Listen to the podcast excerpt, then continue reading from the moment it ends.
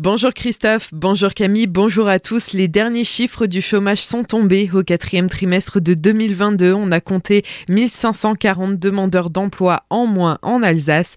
C'est ce qu'a indiqué aujourd'hui la direction régionale de l'économie, de l'emploi, du travail et des solidarités.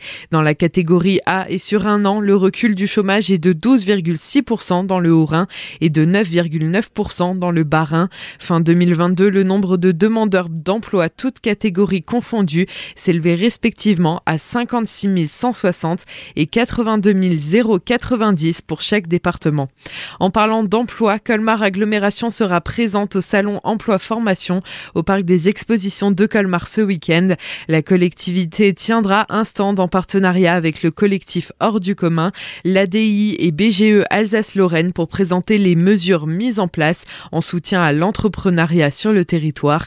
Ce sera notamment l'occasion de parler du Un programme d'accompagnement destiné aux entrepreneurs, salariés et étudiants.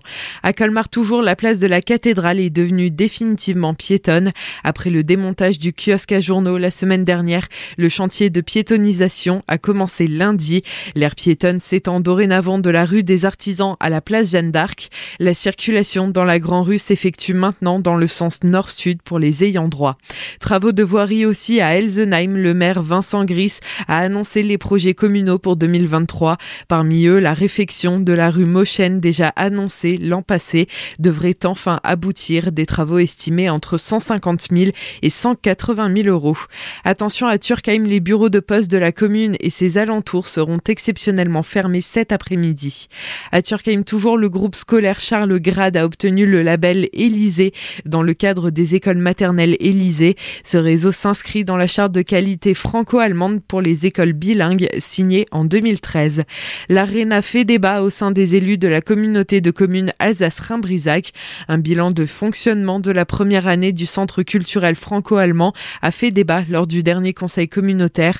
Pour une première année de fonctionnement en 2021-2022, il a affiché un déficit de 591 000 euros entièrement pris en charge par la collectivité. Le débat s'est envenimé quant à la place de la culture, mais Gérard Hugues, le président de la communauté de communes Alsace-Rhin brisac se veut rassurant. On l'écoute. Arena, c'est assez novateur pour nos territoires. Donc Arena veut être une salle culturelle, mais pas que. Hein. C'est un emblème d'une politique transfrontalière du territoire. Et c'est un lieu qui doit rassembler des populations, tout type de populations. Alors c'est sûr que le lien culture est un peu compliqué. Donc ce qu'on essaie d'amener dans nos populations, c'est effectivement un certain nombre de spectacles, un certain nombre d'animations culturelles. On pense que c'est aussi nécessaire dans les circonstances actuelles. Les gens ont besoin de se retrouver quelque part. C'est un outil aussi à destination des entreprises qui vont se l'accaparer parce que derrière, bon, le lieu est symbolique. Donc on a déjà beaucoup de contacts d'entreprises qui veulent effectivement coller l'image de cette arena à leur entreprise. On a quand même un bilan relativement positif. C'est évident qu'il y a un coût.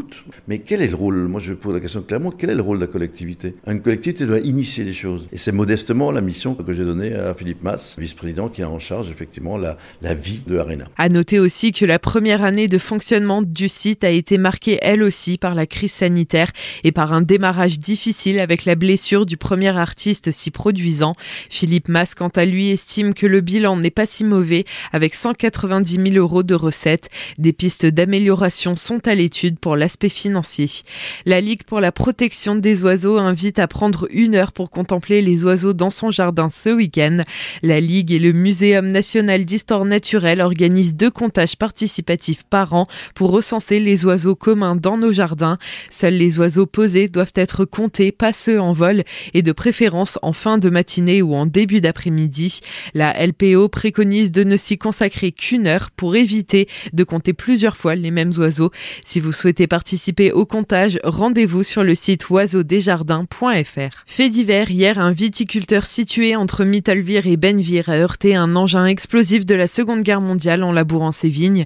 Ce dernier qui a dégagé de la fumée pourrait être un obus au phosphore. Les habitants à proximité ont été invités à rester cloîtrés chez eux.